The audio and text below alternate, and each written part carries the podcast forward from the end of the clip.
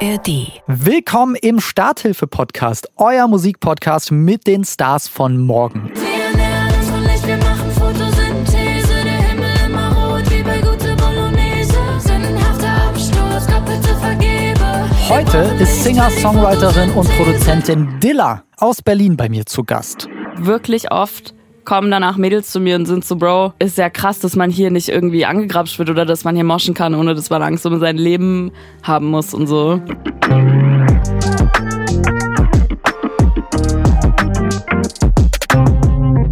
Ich bin übrigens Eren vom Radiosender Unser Ding und spreche hier im Starthilfe-Podcast jeden zweiten Donnerstag mit den talentiertesten Newcomerinnen und Newcomern der deutschen Musikszene. Hallo, liebe Dilla. Hallo, wie geht's? Dankeschön, mir geht's gut. Ich habe hier einen Tee, sitze gemütlich in unserem Studio hier auf dem Hallberg in Saarbrücken. Und du bist zu Gast. Ja, ich bin so Gast, was geht. Vielen Dank, dass du da bist. Wie geht's dir denn? Gut, ich bin ein bisschen müde, weil das Hotel, in dem ich schlafe, äh, eine richtig fette Baustelle vor meinem Fenster aufgebaut hat. Ah, scheiße. Äh, Das war heute, die haben, glaube ich, einfach in den Asphalt gesägt.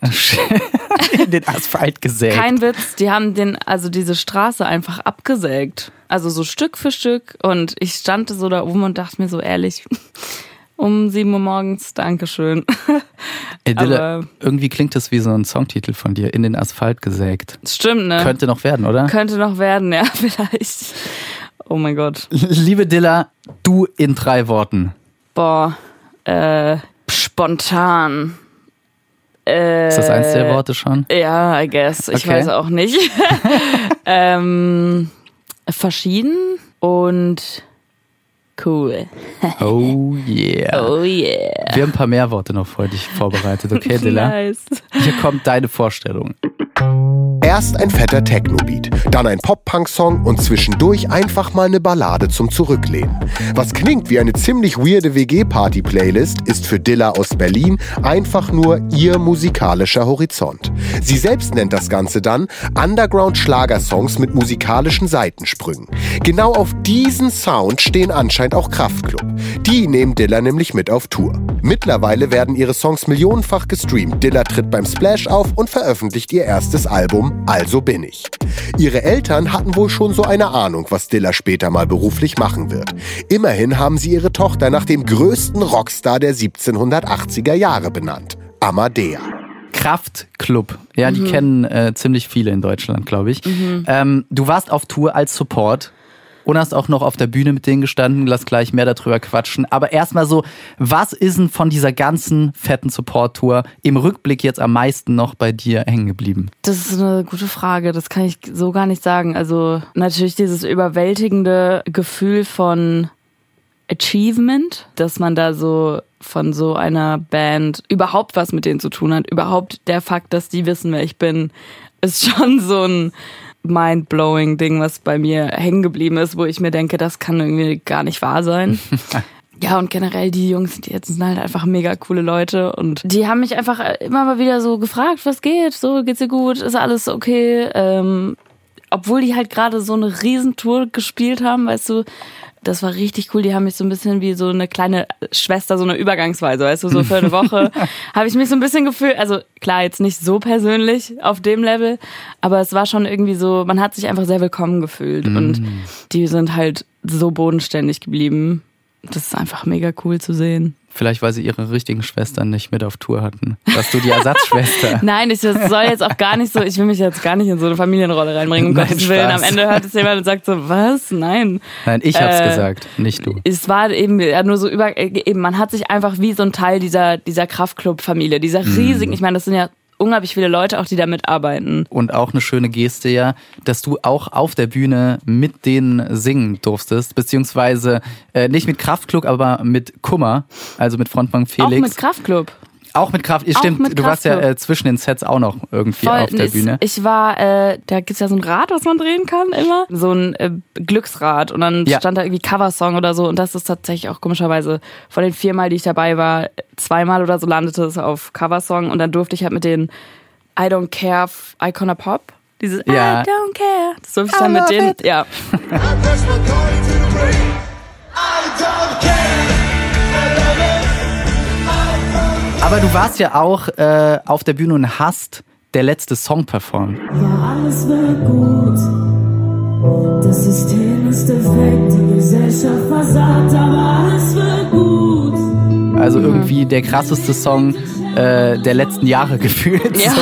ja, echt so. Und äh, also die Hook haben ja schon Leute wie Nina Chuba oder Fred Rabe von den Giant Rooks irgendwie performt Ja. ähm, oder im Original gesungen. Ist das vielleicht so der Lieblingsmoment? Weil ich bin gerade nach einem Lieblingsmoment aus. Ich hätte gern einen von dir, von dieser Tour. Boah, ich, das war ja nicht auf der Tour, das war ja bei Kummer in Dresden. Also ich ich habe keine Worte, das zu beschreiben. Ich schaue mir immer noch manchmal die Videos an und denke mir so, oh my god, I did that. Und es kommen auch immer noch nach jedem Festival Leute auf mich zu, die sagen, ich war damals in Dresden bei Kummer und es war toll. Aber ich würde sagen, von der Tour ein Favorite Moment war im Zenit in München auf einfach legit einfach nur auf der Bühne zu stehen. So diese ersten Momente, weil ich hat ich war auf meinem ersten Konzert im Zenit in München bei den Black Eyed Peas, glaube ich. Oh. Und eine Woche später bei Bring Me the Horizon auch im Zenit. Da stand ich so da und dachte mir so, boah, ich weiß noch, als ich da unten stand und hier oben Bring Me the Horizon gesehen habe und mir so dachte, ich weiß, ich stehe da irgendwann, aber ich frage mich, wie lange es dauert. Und es war so richtig, dann ist es passiert, klar, als Voract, aber es war trotzdem so, ich habe es irgendwie gedribbelt. Ich habe mich irgendwie dahin gebullshittet. Irgendwie habe ich es hingekriegt, mich da hoch zu bullshitten und stehe jetzt hier, wo ich vor irgendwie vier, fünf Jahren äh, mich gefragt habe, ob das überhaupt irgendwann mal was wird. Das, Und es ist was geworden. Du hast ja jetzt auch deine erste eigene Tour, Headliner-Tour gespielt. Ja. Und ich habe gesehen, war sau viel los. Also ist auch richtig steil gegangen. ja, Mann. Und du hast aber auch ähm, mal irgendwann erzählt, so, dass du nach einem Konzert so ein Erlebnis hattest, wo ein Fan von dir zu dir gekommen ist und die zu dir gesagt hat, so, ey, erste Mal, dass mir keiner an den Arsch gegangen ist Ja, während Mann. einem Konzert. Ständig. Also das ist nicht, äh, das ist kein Einzelfall. Ich habe wirklich oft kommen danach Mädels zu mir und sind so, Bro, ist ja krass, dass man hier nicht irgendwie angegrapscht wird oder dass man hier moschen kann, ohne dass man Angst um sein Leben haben muss und so. Sorgst du dafür oder sind es deine, deine Leute einfach? Ich weiß es nicht, ehrlich gesagt. Das habe ich mich nämlich auch schon gefragt. Ich meine, ich sag, wenn ich so merke oder so das Gefühl habe, ich sehe so Sachen, die gerade vielleicht nicht cool sind oder so. Es passiert ja manchmal, dass man so aus dem Augenwinkel denkt, okay, da haben sich gerade zwei gestritten Ja. und da soll man vielleicht mal gucken. Dann sage ich schon auch sowas wie, yo, schaut, dass ihr euch gegenseitig eine schöne Zeit beschert, weil sonst könnt ihr auch zu Hause bleiben, mäßig. Aber es ist, ich mache es auch nicht immer. Manchmal ist es einfach automatisch so. Dann wiederum ist aber das Ding, dass es halt schon Festivals gab, bei denen die Leute so, weiß, glaube ich, ziemlich betrunken waren oder viele, dass da halt auch schon mal so ein Vorfall war, dass ich dann gesagt habe, Abbruch, Security, schau mal bitte, was da los ist, so. Das ist schon auch passiert. Ja. Aber das ist nie bei so Tour-Sachen, sondern immer bei Festivals, wo halt so Leute auch einfach mal dazukommen. Sie hören das laute Uff-Uff-Musik. Ja, ich wollte gerade Ähm. sagen, so eine eigene Crowd ist ja nochmal was ganz anderes, auch viel intimer Ja. und man fühlt sich auch vielleicht ja viel zugehöriger zueinander, weil man ja nur wegen dieser einen Person oder dieser Musik da ist, die äh, scheinbar auch die Fremde neben mir feiert oder der Fremde Ja. so. Ähm, Ja. Ist wahrscheinlich das, ne? Ja, voll. Aber ja, ich bin auf jeden Fall unendlich dankbar, dass die Leute, die mich supporten und mich feiern, dass es die sind, die es sind. Liebe Dilla, ähm, jetzt haben wir schon so ein bisschen angekratzt, über Emotionen zu sprechen. So, äh, Safe Space Emotionen in diesem Fall. Ich würde gerne mit dir äh, mal in meine Lieblingsrubrik vom Podcast reingehen. Emotions und Vibes heißt die. Bedeutet konkret, ich habe mir deine Songs angehört, habe so ein paar Emotionen und Vibes rausgezogen und würde die gerne jetzt mit dir in deinem Alltag wiederfinden, okay? Okay. Damn. Also, wir fangen an. Das ist eine wilde Idee auf jeden Fall. Mal, mal gucken, wie wild es noch wird, Dilla. Girls. Du bist für mich nicht nur ein Toyboy. Du bist der Grund, weshalb ich irgendwann mal treu bleib. Zur falschen Zeit am falschen Ort, aber. Da habe ich so, ich habe es immer genannt, Aufschiebe-Vibes aller wird ja schon gerne, aber muss erst noch das und das erledigen. Jetzt mal Ja. ganz grob gesagt, rausgefühlt so. Im Song geht's ja so um äh, den Partner fürs Leben, vermeintlich, Mhm. den man gefunden hat, äh, aber gerade nicht die Zeit äh, sich nehmen will für so eine Endlevel-Beziehung, Ja. sage ich jetzt mal. Ja. Wann hattest du dieses Aufschiebemomentum, ähm, in welcher Form auch immer, in deinem Alltag zuletzt? Ähm, ich glaube, ehrlicherweise, ich habe das jeden Tag, Schieß los. die ganze Zeit. Okay. Ähm, ich meine, es fängt ja schon beim Wecker an, oder? Der klingelt, du willst nicht aufstehen. Snooze. Snooze. Boom. Das mache ich jeden Tag circa achtmal, bis ich dann wirklich aufstehe. dann gibt's natürlich Sachen wie so, keine Ahnung, das Klopapier ist leer. Und bevor man dann sich wirklich aufrafft, wenn man nichts anderes braucht und zum Supermarkt geht, dann go erstmal Taschentücher Oh yeah. und alles Mögliche, was man finden kann. Das sind so Sachen, die so dumm sind. Ähm, aber ich bin wirklich ein, ein Master Procrastinator, wenn ich das so sagen kann.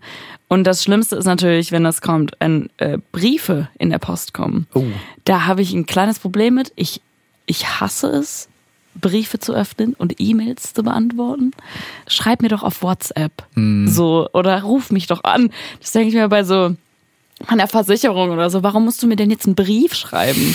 So, ich, das ist, da fühle ich mich mit meinem Brieföffner, als so würde ich gleich mit einer Kerze durch ein, so, durch ein Schloss rennen. Ähm, und dann setzt man sich halt hin und sagt so, ich muss es jetzt machen, sonst passiert irgendwas. Und dann macht man den Brief auf, liest ihn durch und sagt so, ach so, ich muss ja nur das und das kurz da und dahin überweisen. Ist ja gar nicht so schlimm. Auch Loki, wie jetzt den Bogen zu schlagen zu Girls, es ist gar nicht so schlimm zu committen und es ist gar nicht so schlimm, es einfach mal durchzuziehen. Procrastinaten mache ich trotzdem jeden Tag, aber ich weiß, es ohne halt eigentlich auch nicht so schwer wäre. Ja, ne? Also ich fühle das sehr, sehr krass, weil äh, du bist Masterin, ich bin Master Procrastinator auf jeden Fall. äh, und ich versuche auch immer davor, dagegen vorzugehen, aber es ist echt einfach schwierig so. Versuchst du es noch oder hast du es schon längst aufgegeben? Ey, ich habe honestly, es ist äh, bisschen witzig, aber ich glaube, ich habe es ganz gut geschafft, mir um dieses Procrastinaten so ein kleines Leben aufzubauen, was es auch ein bisschen erlaubt, dass ich so eine vercheckte Person bin. Ich sag so oft, oh Leute, ich bin so vercheckt, sorry, ich hab's verpasst oder was auch immer. Und dann frage ich mich aber auch immer so, streng dich halt auch einfach mal an, nicht vercheckt zu sein. In Mensch. Ja. Ich bin ein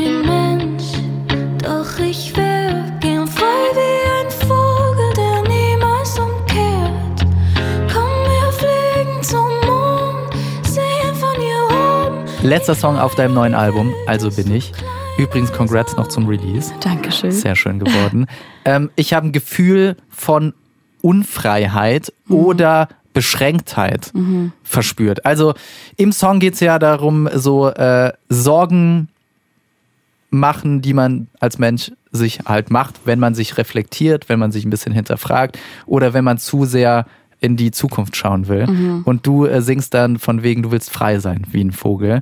Ähm, Im Alltag habe ich irgendwie so das Szenario im Kopf gehabt, yo, nicht einschlafen können, weil sich wieder das Kopfkarussell irgendwie dreht. So, ähm, ob es jetzt ist so, ey, habe ich an alles heute gedacht? Ey, was habe ich schon wieder aufgeschoben, wenn wir beim Thema sind? ja. Ne? Also diese, dieses Ding. Dann kommt nämlich nach dem Master Procrastinator kommt der Master Overthinker.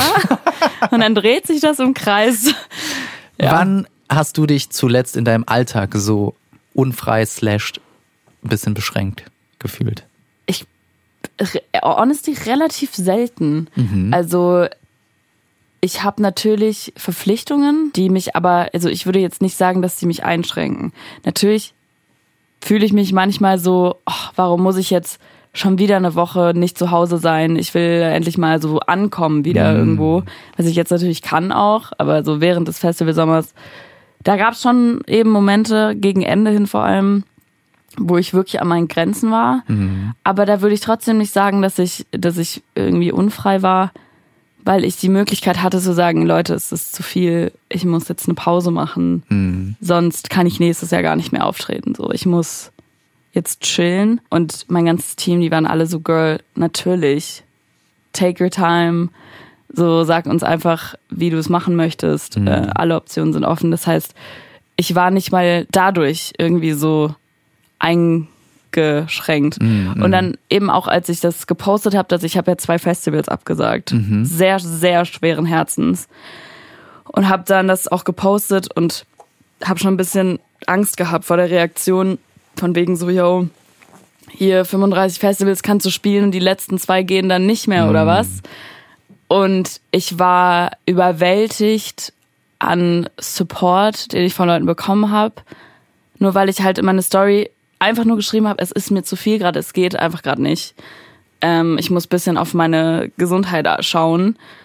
Und die Leute waren so supportive und so nett und keiner von denen war so, ist ja voll scheiße jetzt. Sondern alle waren so, ey, schade, aber Girl, so mach dein Ding, erhol dich, dann haben wir mehr von dir nächstes Jahr und so. Ich dachte mir so, boah, wie schön, dass ich nicht mal, wenn ich so das Gefühl habe, ich scheitere gerade total in der einzigen Aufgabe, die ich habe. Und nicht mal dann gibt es so schlechte Konsequenzen davon.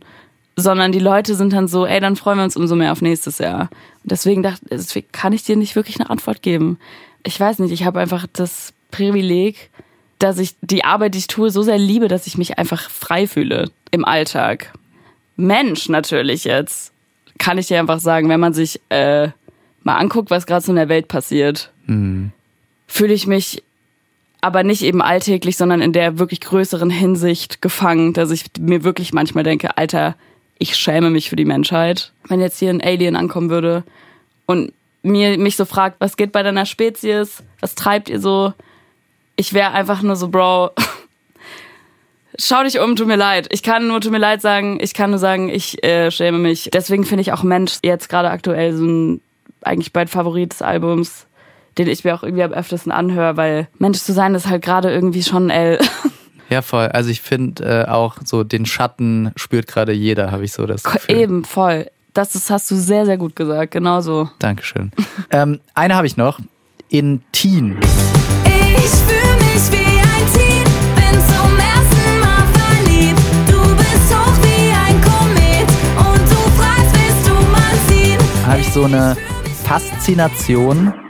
und damit verbundene Unbeschwertheit verspürt.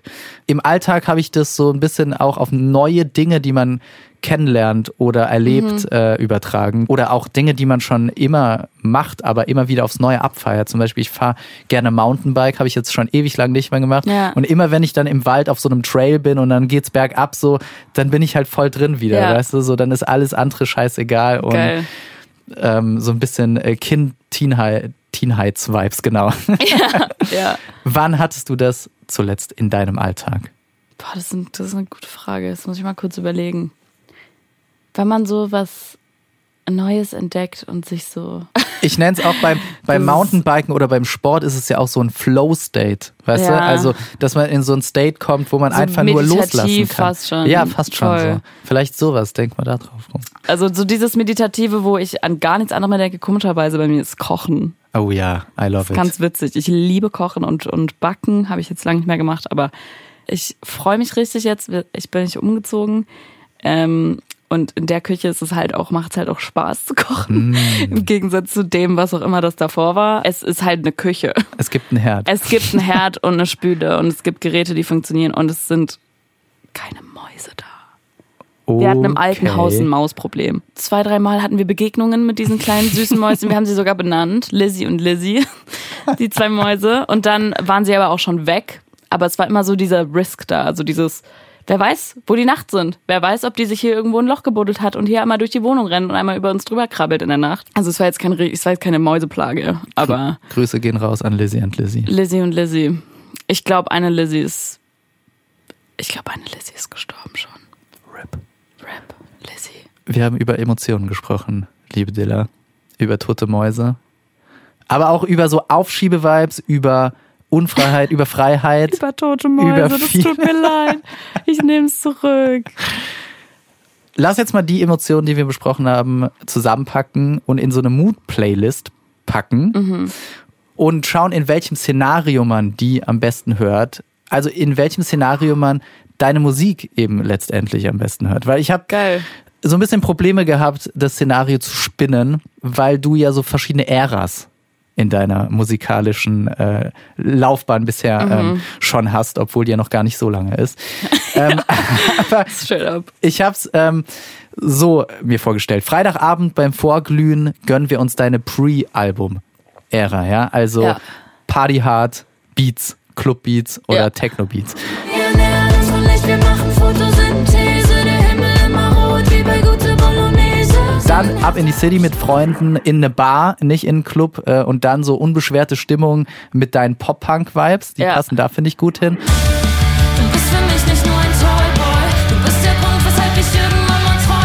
Und dann kommt so irgendwann dieser Umschwung, ne, wenn man abends weggeht. Wenn man merkt, es war ein Glas Rotwein zu viel. Zum Beispiel. Oder generell so, ne, die Feierlaune ist rum, die Nachdenklaune setzt ein. Ich bin ein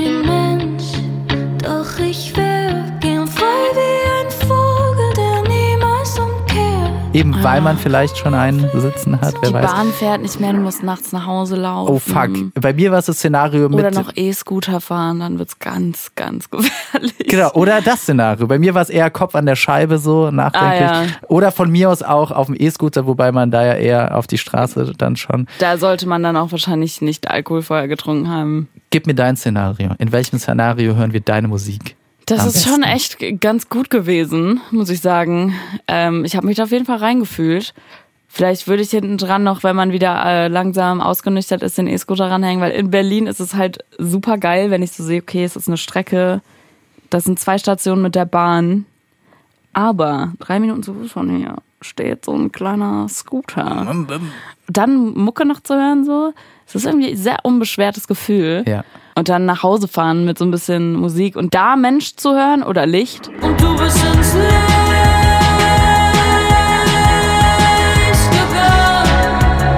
Kann ich mir auch vorstellen, dass das in einer, in einer lang ersehnten Heul-Session endet. ähm, aber so in a good way, weißt du, so dass du dich so frei heulen kannst. Ja, voll. Das ist vielleicht das Ende meines Szenarios. Und wie nennen wir jetzt diese Mood-Playlist? Ähm, City Scooter, Spaß, nee. Ähm, das ist eine schwierige Frage. Ich, ich war gerade bei City Scooter äh, Freie Heul Playlist oder so. Ist es vielleicht ein bisschen zu abstrakt, oder Das nicht? ist zu abstrakt. City ja. Scooter oder irgendwie mit City Scooter durch die Nacht oder so. Ja, finde ich Sowas? gut. Ja. Ist ein neu, neues Format, was ich ins Leben rufen sollte. Beim mit City, Scooter durch die Nacht, ja. Und Und Dilla hinten drauf. Ja, Sehr Mann. gut. Zum Abschluss möchte ich mit dir über äh, Krafttank-Momente sprechen. Du hast ja eben schon davon äh, gesprochen, so. Ähm, Tour-Leben ist anstrengend. Ähm, über solche Songs sich Gedanken machen, ist auch anstrengend wahrscheinlich, über so Emotionen nachzudenken oder die zuzulassen, erstmal, um das alles zu machen. Ähm, ich kann mir vorstellen, da muss auch immer mal wieder Kraft rein. Gibt's oder wie sieht denn in deinem Alltag wirklich so der eine Krafttankmoment aus, den du dir immer wieder gönnst? ähm, das ist ganz klar, äh, sind das meine Leute. Speziell eine, ein Leut davon. Ich glaube, das ist für uns alle ganz, ganz wichtig gewesen über diesen Sommer, dass wir immer aufeinander stützen können zum Krafttanken, dass wir uns immer so ein bisschen aneinander aufladen können. Und das auch halt jeden Tag. Und sei es nur eine kurze Umarmung oder so. Wir sagen das auch dann. Ich muss kurz aufladen. Ich brauche kurz zehn Sekunden. Schön. Ähm, und das funktioniert halt auch. Ich weiß, es ist halt in der menschlichen Natur auch so, dieses Physical Touch ist auch einfach super wichtig. Und Ja. dieses kurze, ah, ich bin irgendwie umsorgt und alles ist gut und ich kann jetzt wieder durchatmen. Und das, äh, ja, das ist auf jeden Fall das tägliche Krafttanken. Was ich aber auch mache, wenn ich nicht Kraft tanken muss, weil es einfach gut ist, ein bisschen Reserveakku dabei zu haben. Ja, ey, ich find's auch schön. Ich bin so ein Hugger. Äh, und äh, immer wieder, wenn ich äh, jemanden hugge, umarme, dann spürt man es einfach so. Und ich Ja. finde auch, das vernachlässigen wir so generell, finde ich, Ja, viel zu oft. Deswegen drückt jetzt mal jemanden. ja. Jetzt. Liebe Dilla, vielen Dank, dass du da warst. Danke für die Einladung. Fühle dich äh, jetzt hier über unseren Abstand gedrückt und Ebenso. getraft, getankt. Okay, danke schön. Ciao. Tschüssi.